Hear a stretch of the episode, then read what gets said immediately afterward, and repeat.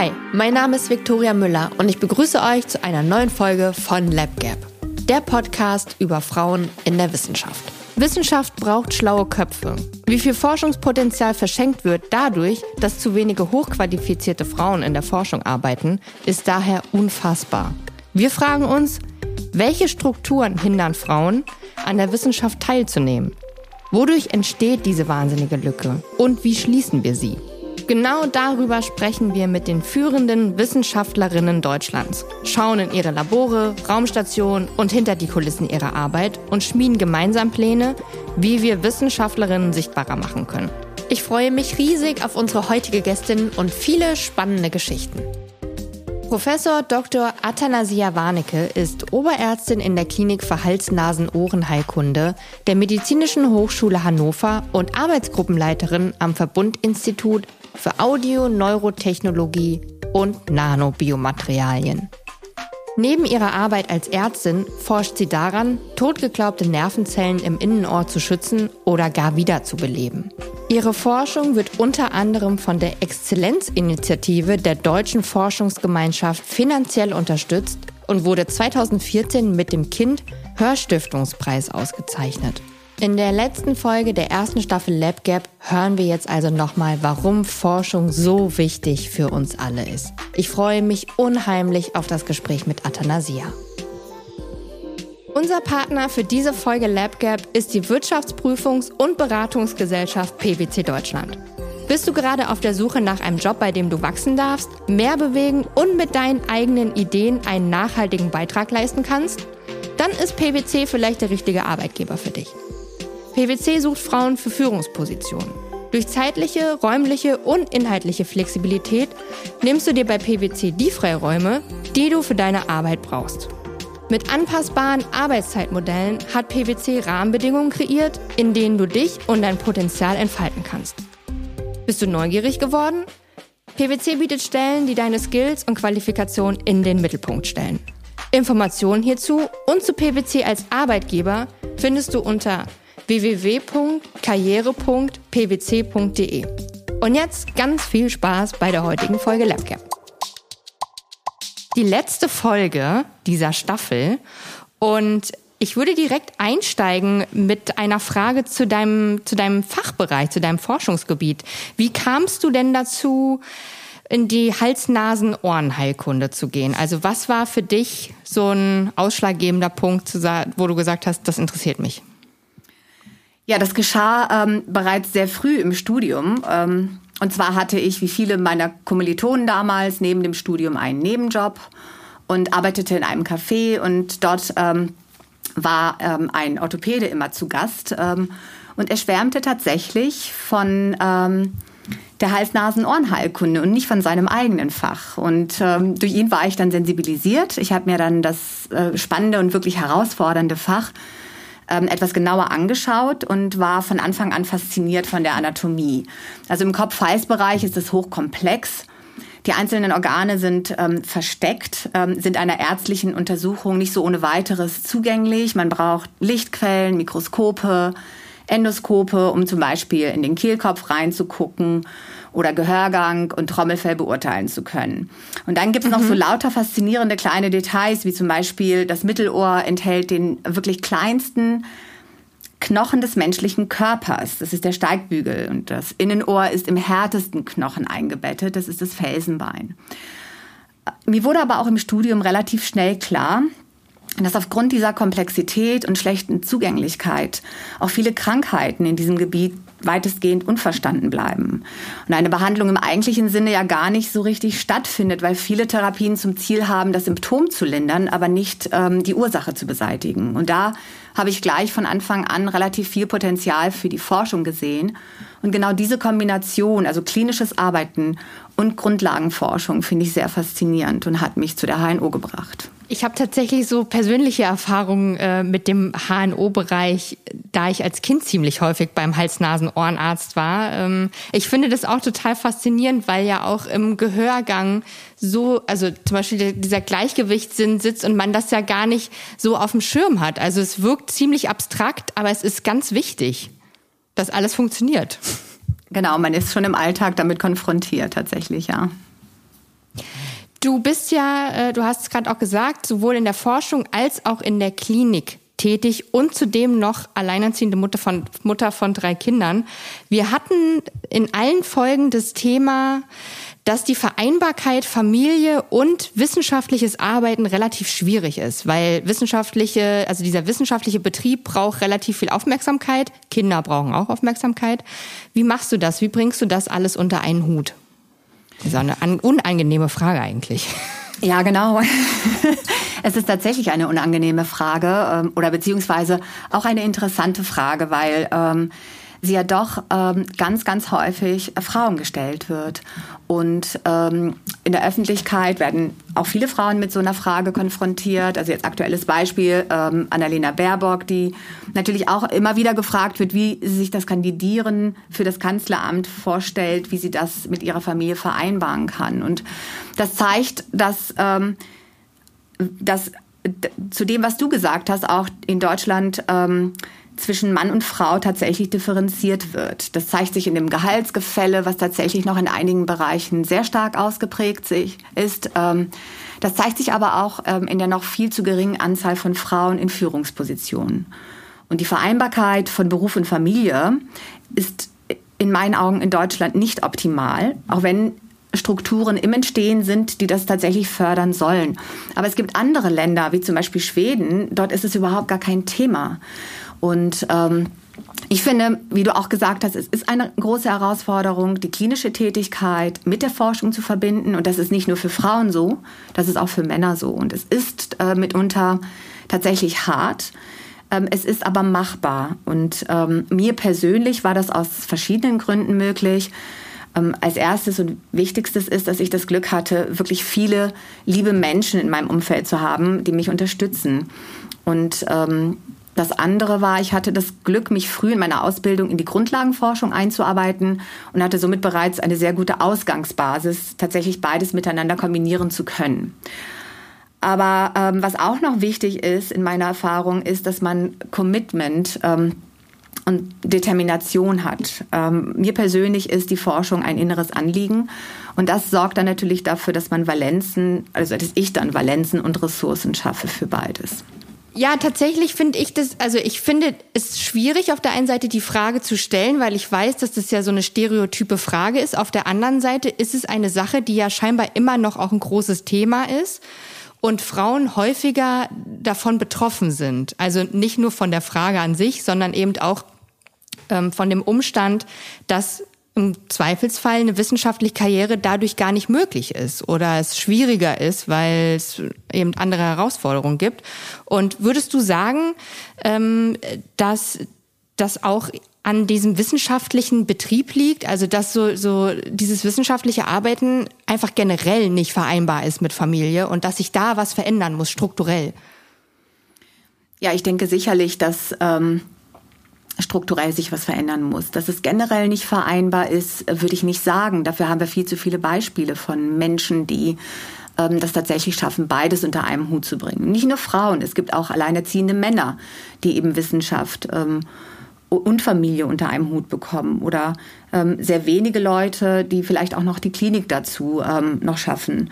Und ähm, es ist aber tatsächlich so, dass die Strukturen, ähm, die wir hier vorfinden, nicht unbedingt förderlich sind. Dass ähm, es bestimmte Überzeugungen in den Köpfen von den Menschen gibt, ähm, die aufgebrochen werden müssen, ähm, damit eben nicht nur eine Vereinbarkeit da ist für Familie und Beruf, sondern auch die Möglichkeit geschaffen wird für viele Frauen, mittlerweile vielleicht auch sogar Männer, ähm, die Möglichkeit zu schaffen, nach einer längeren Familienpause wieder in den Beruf einzutreten und dort auch erfolgreich und auf hohem Niveau tätig zu werden. Ist ja jetzt auch eine ganz schöne Herausforderung zeitlich. Ähm, hat ja jetzt bei uns auch nicht geklappt beim ersten Anlauf, ähm, weil du einfach wahnsinnig viel zu tun hast.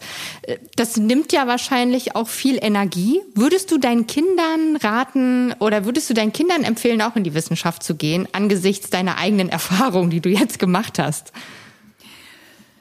Also ähm, ich würde wenn meine Kinder in die Wissenschaft gehen möchten, würde ich ihnen das nicht nur empfehlen, sondern ich würde sie dabei unterstützen. Ähm, was mir natürlich viel wichtiger ist als dass meine Kinder einen Beruf ergreifen, der mir gefällt, ist, dass sie ähm, den Beruf ausüben, der sie begeistert und der sie erfüllt. Und ich glaube, wenn man das ähm, hinkriegt, dann, dann, dann kriegt man auch die Kraft zurück, die man wieder investieren muss, um bestimmte Dinge zu schaffen. Also mir ist es wichtig, dass meine Kinder und nicht nur meine Kinder, sondern im Grunde jeder junge Mensch in der Ausbildung um seine Fähigkeiten weiß, dass er weiß, was ihm liegt und was ihm weniger liegt und dann so eben einen beruflichen Weg wählen kann, der seinen Fähigkeiten entspricht, der ihnen die Möglichkeit gibt, ihre Expertise zu erweitern. Und zwar aus einer intrinsischen, aus einer inneren Motivation heraus, um, um ihrer Selbstwillen sozusagen. Ähm, und dass sie dann dadurch Vertrauen entwickeln, nicht nur in ihren Fertigkeiten, auch in ihren Mitmenschen und Kollegen ich glaube, dass mit einer gewissen Begeisterungsfähigkeit und Offenheit es jedem Menschen gelingen könnte, sich in einem beruflichen Werdegang zu finden, der ihn glücklich macht und der ihm die Kraft gibt, auch sich herausfordernden Situationen zu stellen, wie zum Beispiel ähm, in der Wissenschaft oder Kombination Wissenschaft und Klinik. Das ist genau das richtige Stichwort, denn das ist ja das, was du machst. Du vereinst ja quasi äh, so die, die wissenschaftliche Forschung und den klinischen Alltag. Wie kam es dazu, dass du dich nie für eins entschieden hast? Also nur Wissenschaft, nur Arztberuf. Ähm, hast du Schlagen in deinem Herzen äh, oder Schlagen in deiner Brust, zwei Herzen? Oder wie, wie stelle ich mir das vor? Wie ist vielleicht auch der, der Nutzen aus diesem, aus dieser Zweiteilung des eigenen Berufs? Ähm, ich habe tatsächlich über einen Zeitraum von zwölf Jahren, und das ist äh, in einem chirurgischen Fach wie die Hals-Nasen-Ohrenheilkunde eine sehr lange Zeit, fast ein ganzes Leben, ähm, habe ich ausschließlich wissenschaftlich gearbeitet, also nur in der Forschung. Ähm, und in dieser Zeit war mir persönlich sogar unklar, ob ich jemals wieder meinen Arztberuf ausüben würde. Und es gab Zeiten, da war ich überzeugt, ich würde die Klinik nie wiedersehen. Das war auch irgendwie okay, weil ich damals andere Prioritäten hatte. Als ich aber dann die Möglichkeit für mich ergab, beides miteinander zu kombinieren, war ich sehr, sehr dankbar. Denn ähm, die Wissenschaft war mir immer am Herzen gelegen und war mir immer sehr, sehr wichtig. Und die Zeit, die ich dann ausschließlich in die Wissenschaft investiert habe, ist für mich rückblickend eine natürliche und sinnvolle Entwicklung äh, in meinem Werdegang zu betrachten. Der Preis allerdings war und ist hoch, weil ich habe natürlich viele Jahre ähm, nicht chirurgisch und auch nicht klinisch arbeiten können und somit auch nicht meine Expertise entwickeln können. Ich hatte jetzt das mhm. Glück, das rechtzeitig aufzuholen. Ähm, aber vor allem, es ist das, was du vorher sagtest, man braucht Zeit, man braucht Zeit für die Wissenschaft, aber vor allem für die chirurgische Expertise, denn diese erwirbt man ja nur durch das Operieren an sich. Und das bedarf Zeit, man muss täglich Stunden investieren und das über Jahre oder vielleicht sogar Jahrzehnte. Ähm, auch in der Forschung braucht man viel Erfahrung und die meisten Menschen werden davon abgeschreckt. Gerade solche, die in einem chirurgischen Fach wie in der HNO arbeiten. Und dadurch ist die Kombination Klinik und Grundlagenforschung selten zu finden, wird aber in meinen Augen dringend benötigt, weil wir hier ja neue Therapieansätze für unsere Patienten entwickeln können. Das können wir nur in Zusammenhang mit der klinischen Tätigkeit. Jetzt habe ich mal eine ganz einfache Frage. Wie gestaltet sich denn dann der Alltag? Also arbeitest du dann drei Tage in der Klinik, äh, drei Tage, im, zwei Tage, wie auch immer, im Labor? Oder ähm, wie, ist das, wie ist dann so ein Alltag aufgebaut? Wie ist das gesplittet? Ja, ich habe ja eine Zeit lang ähm, eine halbe Stelle gehabt, die ich ausschließlich im Labor gearbeitet habe, hatte ich ja erzählt, über zwölf Jahre. Und dann kam äh, Kliniktage dazu. Erst ein Kliniktag, dann zwei Kliniktage. Ähm, irgendwann waren es drei Kliniktage. Jetzt ist es so, dass ich oberärztlich ein Team mitverantworte. Das ist das Tumorteam. Das ist natürlich dann tägliches ähm, klinisches Arbeiten ähm, mit so punktuell Freizeit für die Forschung. Ne? Dass man dann einzelne Tage oder wenn ein wichtiger Antrag ansteht, der fertig gemacht werden muss, dass ich dann eben vielleicht eine Woche frei habe dafür. Ähm, mhm. Das müssen dann aber Kollegen in der Klinik auffangen. Die müssen dann ja für mich mitarbeiten. Es wird ja nicht so, dass die Arbeit in der Klinik weniger wird, sondern sie wird halt umverteilt auf die, die übrig bleiben. Und ähm, ja, das ähm, so sieht eben der Alltag aus. Also es ist viel organisieren, viel jonglieren ähm, und auch viel absprechen unter den Kollegen. Mhm. Ja, es klingt ein bisschen so, als würde es da noch nicht so richtig ähm, ein Modell für geben. Also ich hatte in einer anderen Folge mit ähm, Marilyn Ado gesprochen. Bei ihr ist es ähnlich. Die macht auch beides. Und da hatte ich mich dann danach schon gefragt, ob es nicht irgendwie so Modelle gibt, eben, dass man, dass man beides macht und aus einem Topf bezahlt wird zum Beispiel. So stellt man sich das ja einfach vor, aber so ist es ja scheinbar nicht. Und man, du musst ja quasi, weil du gerne diese Forschung machen möchtest, selber alles organisieren. Ja, das klingt so ein bisschen, als ob das Hobby im Beruf wäre.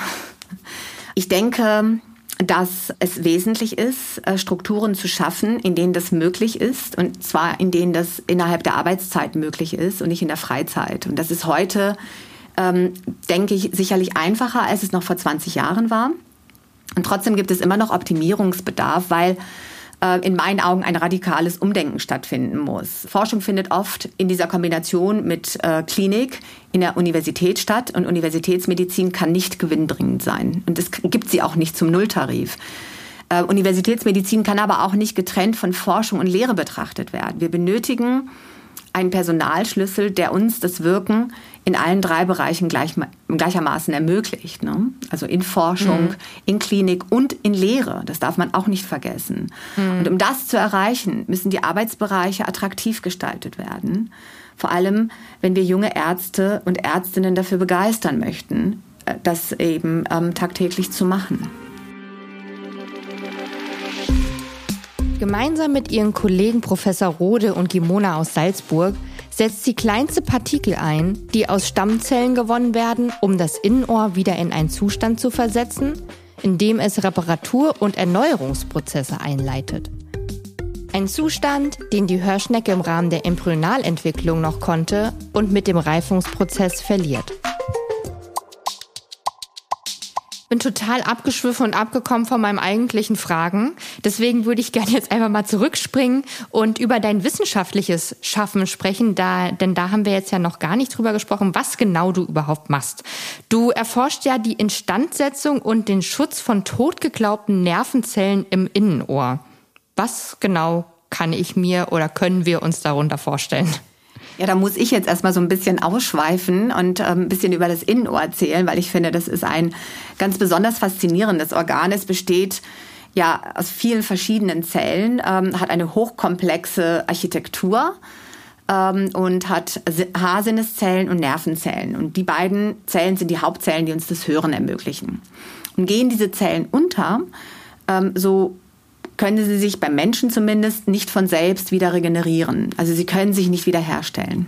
Und eine Wiederherstellung des natürlichen Gehörs ist derzeit nicht möglich. Es gibt aber technische Lösungen die sind schon relativ gut, funktionieren wirklich fantastisch, aber eben nicht bei jedem Patienten und auch nicht in jeder Situation. Zum Beispiel ist das schon für Normalhörende schwierig, eine Unterhaltung zu führen im Restaurant mit Hintergrundgeräuschen. Und für Patienten mit Hörgeräten oder Hörimplantaten ist es teilweise unmöglich.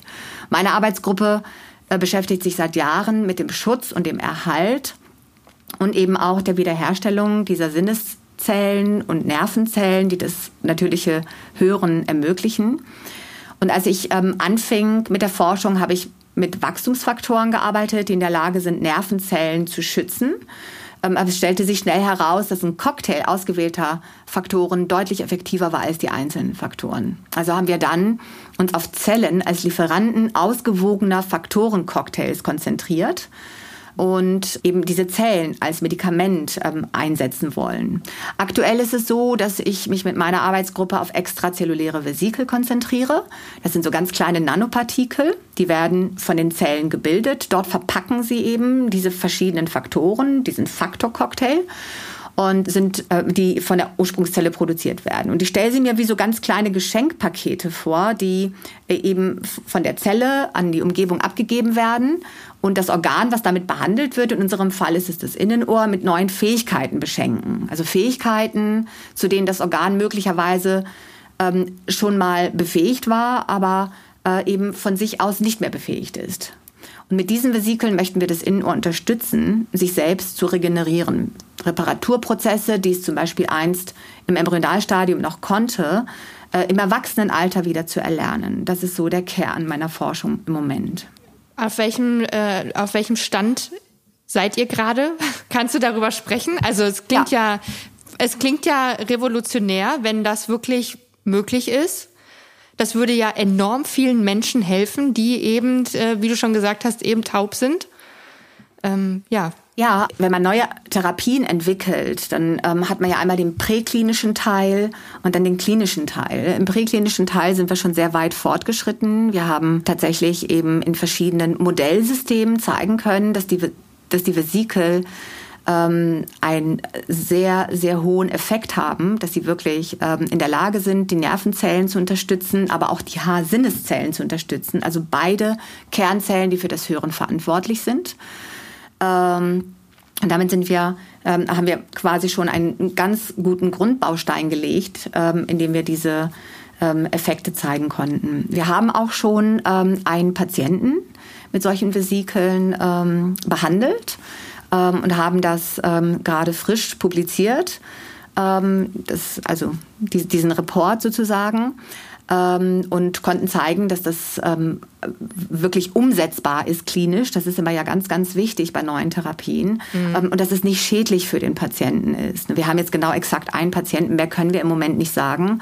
Und aktuell arbeite ich daran und das ist natürlich auch sehr viel Arbeit, die ganzen regulatorischen Prozesse in Gang zu bringen, damit eine wirklich kontrollierte klinische Studie möglich ist. Also würde ich sagen, wir sind von der Präklinik, also von der Vorklinik, ähm, auf dem Sprung in die Klinik und hoffen, dass wir in der Lage sein werden, innerhalb äh, eines Jahres äh, diese erste klinische Studie in Gang zu bringen. Das klingt total toll. Also ich, ich, ich hatte eben schon kurz äh, ein bisschen so Gänsehaut, weil das natürlich total interessant ist, wenn man ähm, von, von solchen Bestrebungen erfährt. Ich meine, du hast ja auch, du steckst sehr viel Lebenszeit da rein und das kann eben so viel verändern für, für Menschen, die eben, ja, darauf angewiesen sind in irgendeiner Form, äh, dann von dieser Forschung zu profitieren. Ähm, was was wäre denn etwas, was diese Forschung noch beschleunigen könnte? Also gibt es, gibt es Stellschrauben, die vielleicht noch besser gestellt werden könnten und bewirken könnten, dass es ein bisschen schneller geht? Oder ist es einfach auch normal, dass sowas seine Zeit braucht? Also ich denke, äh, es ist in jedem Falle wichtig, dass, ähm, dass wir Regularien einbauen, um eben ähm, gerade bei neuen Therapien einen Schutz für den Patienten zu gewährleisten. Ähm, ich denke, dass jeder Forscher und vor allem jeder forschende Arzt ähm, eine innere Verantwortung ähm, bereits entwickelt haben sollte, wenn er in diesem Bereich tätig ist, nämlich die Verantwortung für den Patienten, dass man das Grundprinzip ist ja, keinen Schaden zuzufügen. Und wenn man etwas Neues in Gang bringt, dann kann man das ja im Zweifel gar nicht sagen im Vorfeld. Also ist es schon wichtig, dass es eben Instanzen gibt, die bestimmte Ergebnisse fordern, bevor bestimmte Sachen in die Klinik gehen können. Mhm. Und dass ähm, das getestet werden muss, wie wahrscheinlich oder auch unwahrscheinlich das ist, aber dass trotzdem eben ähm, alle ähm, erdenklichen Nebenwirkungen betrachtet werden müssen. Ähm, und ähm, eine intensive Auseinandersetzung ähm, mit auch mit den Ergebnissen stattfinden muss. Auf der anderen Seite profitieren wir natürlich auch davon, wenn wir ähm, sogenannte Highways schaffen, um eben ähm, bestimmte Therapien sehr schnell in die Klinik zu bringen. Und man sieht es ja an der aktuellen Situation. Es wäre ähm, ohne ohne diese ganzen ähm, Bestrebungen, die ähm, da gewesen sind, ohne diese Not wäre ein neuer Impfstoff, wie der BioNTech-Impfstoff, das, das würde wahrscheinlich 15 Jahre dauern, bis der in die Klinik kommt. Und es gibt ja die Möglichkeit einer Beschleunigung und das sehen wir ja. Und ich denke, dass es solche ähm, Wege, dass solche Wege ausgebaut ähm, werden müssen.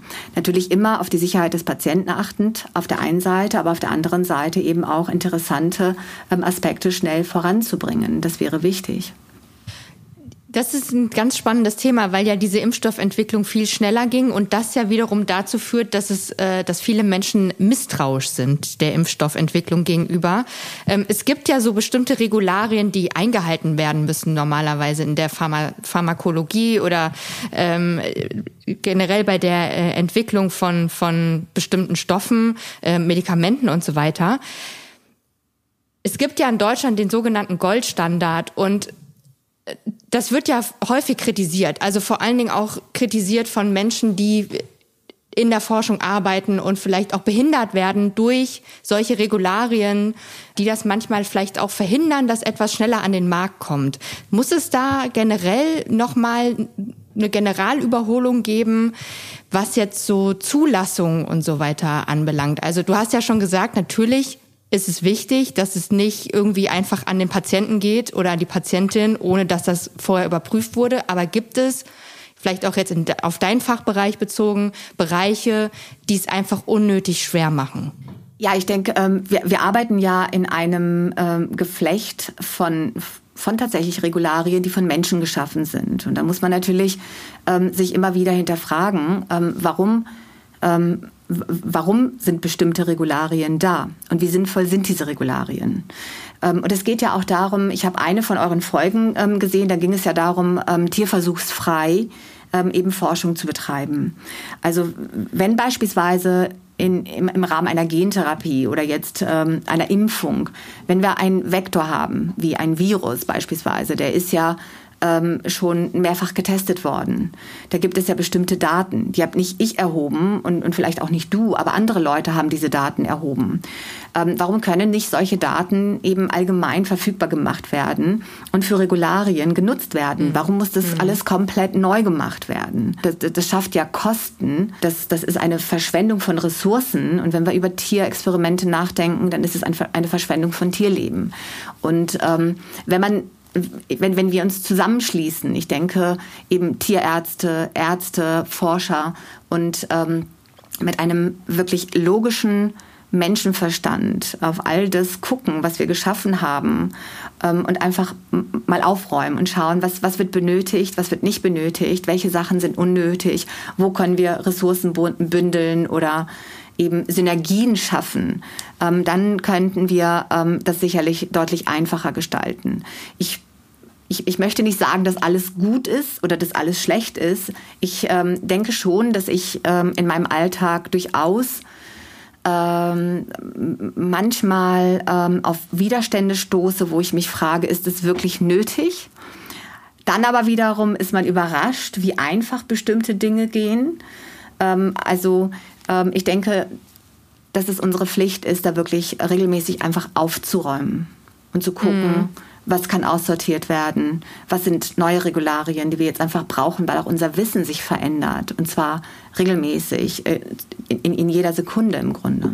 Ja, es ist natürlich auch sehr komplex. Es kommen sehr viele Fachbereiche zusammen und sehr viele Daten vor allen Dingen auch. Ähm, die ja dann auch irgendwie verarbeitet werden müssen. Äh, Gerade auch jetzt ähm, ich hatte äh, das Gespräch letztens ging es um, um, auch um Fälschungen zum Beispiel von Daten mhm. in der Forschung, dass das ja auch häufig sehr schwer überprüfbar ist, weil die Daten gegebenenfalls nicht zur Verfügung stehen, ähm, weil die nicht öffentlich geteilt werden aus anderen Gründen. Mhm. Ähm, aber ja, da gibt's auf jeden Fall äh, an der einen oder anderen Stelle vielleicht noch Verbesserungsbedarf, sagen wir es mal so. Jetzt mal ein bisschen äh, Science-Fiction-mäßig. Denkst du, dass es möglich ist, in der Zukunft Patienten auch ähm, individuell zu behandeln? Also, dass wirklich eine personalisierte ähm, Behandlung für jeden, für jedes Leiden vorhanden ist? Weil häufig ist es ja so, dass ähm, ich meine, jeder Mensch ist anders, das wissen wir ja alle. Ähm, natürlich funktionieren viele Sachen auch ähm, bei vielen Leuten gleichsam, aber nun mal nicht bei jedem. Und Denkst du, es ist vielleicht möglich, dass die Forschung irgendwann so weit ist, dass es auch individuelle Lösungen gibt für individuelle Leiden? Ja, das denke ich auf jeden Fall.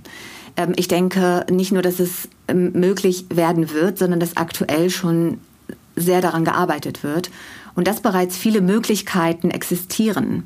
Also angefangen mit der Verfügbarkeit und Bezahlbarkeit von molekularen Untersuchungen, aber auch eben vor allem derer Kommerzialisierung. Das war vor einigen Jahren total undenkbar.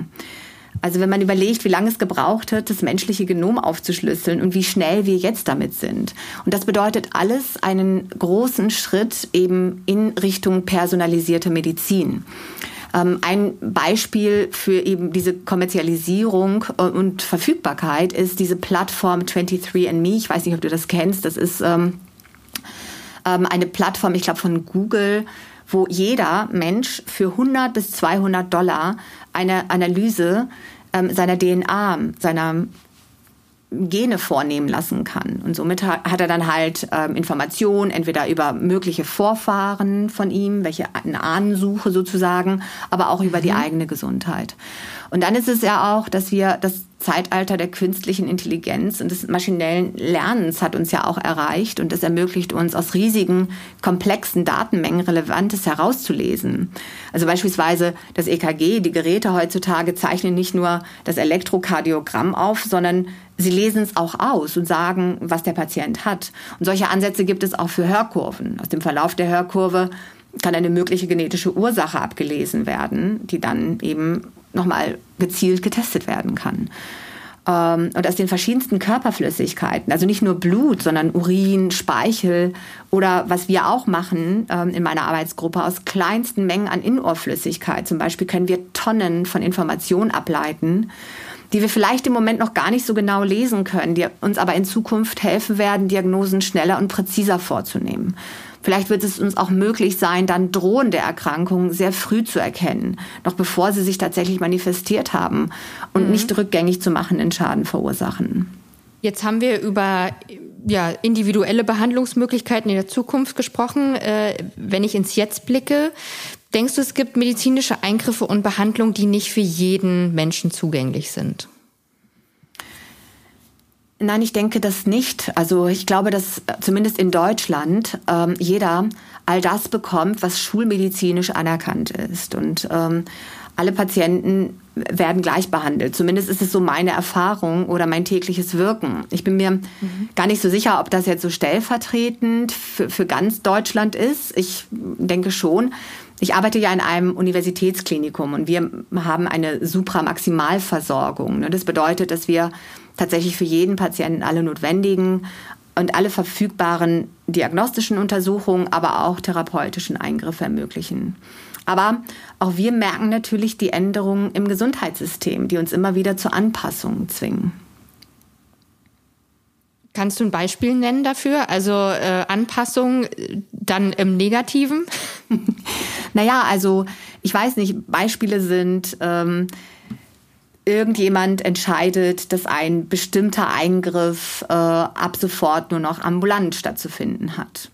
Mhm. Und ähm, das kann in einigen Bereichen durchaus so sein. Man guckt sich das ja auch viel von den USA ab, wo eben sehr viel ambulant gemacht wird oder die medizinische Versorgung eben äh, auch aus einer ganz anderen Geschichte heraus entstanden ist und ähm, vielleicht nicht so funktioniert, wie das bei uns der Fall ist. Oder ein anderes Beispiel ist, dass ähm, ein Arzt findet, dass hier ähm, ein großer Leidensdruck von Patienten ist und eine Operation indiziert ist, muss aber vorher bei der Krankenkasse anfragen, ob diese die Kosten übernimmt. Und die Krankenkasse, da sitzt jemand, der anhand von Papier, also anhand eines Antrages und Unterlagen, ohne jemals den Patienten gesehen zu haben, entscheidet, ähm, der psychosoziale Druck des Patienten ist nicht groß genug, die OP wird nicht genehmigt. Mhm. Und das ist schon manchmal ist es dann durchaus fragwürdig, ne, dass man aus, aus einem Papier heraus eben entscheidet, was der Patient braucht oder nicht braucht. Das wird jetzt ein harter Cut, weil wir springen jetzt in die, in die nächste Phase des Interviews. Ähm, und dieser Podcast hat sich ja zur Aufgabe gemacht, Frauen in der Wissenschaft sichtbar zu machen. Also gerade in vielen wissenschaftlichen oder in vielen MINT-Berufen sind Frauen total unsichtbar. Also wenn man da mal fragt, äh, selbst wenn ich in meinem Umfeld frage, nenn mir eine Wissenschaftlerin, da kommt vielleicht mal Marie Curie als Antwort, aber das war es dann auch schon. Also ich habe so viele tolle Frauen jetzt gesprochen und auch vor mir sitzt heute wieder geballtes Knowledge und ähm, ja, es ist einfach so häufig unsichtbar. Deswegen würde ich gern mit dir auch mal über Vorbilder sprechen. Ähm, wer war für dich äh, auch vielleicht in Kindertagen Vorbild, wo du sagst, ja, da, da habe ich gelernt, ich kann sein, wer ich will, zum Beispiel. Oder? Du wirst jetzt lachen, weil tatsächlich für mich eben äh, Marie Curie ein Vorbild war. Und zwar, ähm, weil ich äh, ihre Biografie gelesen habe und ich war total begeistert.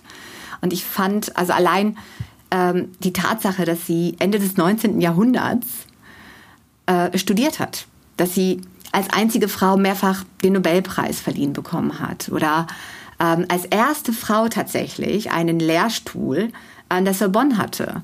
Und dazu mhm. war sie eben eine leidenschaftliche Frau, die sich wirklich hochbegeistert und überzeugt ihrer Forschung gewidmet hat. Und ich fand, was ich, was ich aber auch herausgelesen habe aus ihrer Biografie, waren diese vielen Tiefschläge, die sie ertragen musste, die auch die Wissenschaft mit sich bringt. Zum Beispiel, wenn ein Versuch wieder und wieder und wieder nicht funktioniert ähm, wenn die Ergebnisse anders als erwartet sind und man sich vielleicht auch am Anfang gar keinen Reim darauf machen kann. Und ähm, also wie gesagt, ich, ich war total begeistert von dieser Frau. Sie war jetzt nicht der Grund, warum ich in die Medizin oder auch in die Forschung gegangen bin, ähm, aber sie war doch ein ja, so, so ein leises Vorbild, was sich so eben eingebrannt hat, ja. Also ja, freut mich ja auch, dass das jetzt auch mal jemand sagt, weil sie ja nun mal einfach auch eine wahnsinnige Persönlichkeit war, vor allen Dingen zu ihrer Zeit. Und ähm, ja, also eine Biografie habe ich noch nicht gelesen, du schon als Kind. nicht schlecht. Und würdest du sagen, sie ist auch heute noch Vorbild für dich oder hast du heute andere Vorbilder?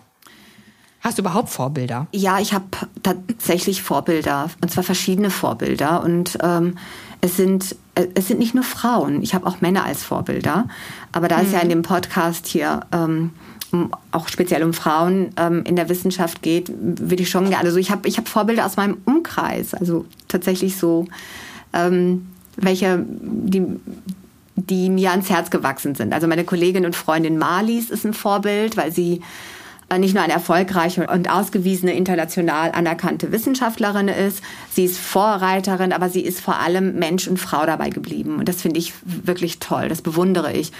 Und dann habe ich noch meine Kollegin ähm, und Freundin Anke, die kümmert sich leidenschaftlich und zwar für jeden einzelnen ihrer Patientinnen und Patienten. Und auch das finde ich unglaublich, vor allem in der heutigen Zeit, wo wir gar keine Zeit haben. Ähm, und dann fällt mir noch eine äh, Frau ein, der ich in Amerika äh, begegnet bin im Rahmen eines Forschungsaufenthalts, äh, eine Gynäkologin. Und die hat Forschung, Klinik und Familie so elegant verbunden und sie war in der Lage, mit Stift und Zettel einen hochkomplexen statistischen äh, Test auf Papier zu bringen, der mir dann tatsächlich die Ergebnisse meiner Forschung in fünf Minuten zeigte. Und ähm, ich glaube, sie war ähm, eine der wenigen Frauen, die sich und das sage ich jetzt mal so ganz bewusst und provokant, trotz des Erfolgs ihre Weiblichkeit bewahrt hatte. Und das hat mich fasziniert und mir gezeigt, es ist durchaus möglich. Ähm, und somit ist es das wert, den Weg auch zu gehen. Finde ich schön, dass du auch persönliche Vorbilder nennst, weil es sind ja häufig auch einfach die Frauen oder die Menschen im Umfeld, äh, die jetzt gar nicht irgendwie ähm, Popstar-Status haben oder so. Ja. Die Wahnsinniges leisten, ähm, wo man sich viel abgucken kann. Ähm, genau, lass uns diese Welle noch ein bisschen reiten. Denkst du, dass es zu wenige Frauen in der Wissenschaft gibt? Vielleicht auch in deinem eigenen Fachbereich. Da sind die Antworten tatsächlich sehr unterschiedlich, weil das ja natürlich auch variiert in den Fachbereichen. Wie ist es bei dir? Also ist es, ist es ausgewogen oder würdest du sagen, hier wäre schon ein höherer Frauenanteil angebracht? Also ich denke, dass es ausreichend Frauen in der Forschung gibt. Meine Arbeitsgruppe beispielsweise besteht im Moment ausschließlich für Frauen. Da könnten sich Männer äh, diskriminiert fühlen. Nein, Spaß beiseite. ähm, es gibt aber meiner Meinung nach ähm, zu wenige Frauen, die eine vorbildliche Führungsposition bekleiden. Und somit bestimmen auch viel zu wenig Frauen die Inhalte der Forschung, äh, die in den Kliniken und Forschungszentren durchgeführt werden. Aber auch natürlich die Inhalte, die von den entsprechenden Gremien finanziert werden. Und ich finde, also bei jedem Antrag, den ich schreibe, wird Diversität ganz groß geschrieben. Da muss man auch die ganzen ähm, eben äh, Vorhaben sehr, sehr detailliert skizzieren, wie man Diversität leben möchte, weil wir das eben tatsächlich noch nicht leben. Und ich finde, es gibt aber Unterschiede. Ich finde zwischen Mann und Frau. Und wenn man dann eben noch geistige Gesinnung dazu nimmt, Religion, Weltanschauung oder sexuelle Orientierung, dann ist die Vielfalt unter uns Menschen so, so riesig, kaum fassbar im Grunde. Und das Problem, was, was ich sehe, ist, dass wir uns auf die Unterschiede konzentrieren. Und anstatt uns darauf zu konzentrieren und diese zu werten, wäre das ganz schön, sich doch auf den Mehrwert zu konzentrieren, auf die Chance, die Diversität bedeutet. Wenn zum Beispiel jeder die Möglichkeit hätte, sich gleichwertig einzubringen was, was hätten wir dann für Möglichkeiten, wenn wir die Unterschiede liebevoll statt argwöhnisch betrachten würden, wenn wir das als Ergänzung und nicht als Bedrohung auffassen könnten, wenn wir alle, und zwar kollektiv, wenn wir alle Ungerechtigkeiten, Respektlosigkeit und Ausbeutung einfach nicht mehr als Möglichkeit zulassen würden. Hm. Wir alle, kollektiv, was, was würden sich denn dann für Möglichkeiten für uns ergeben?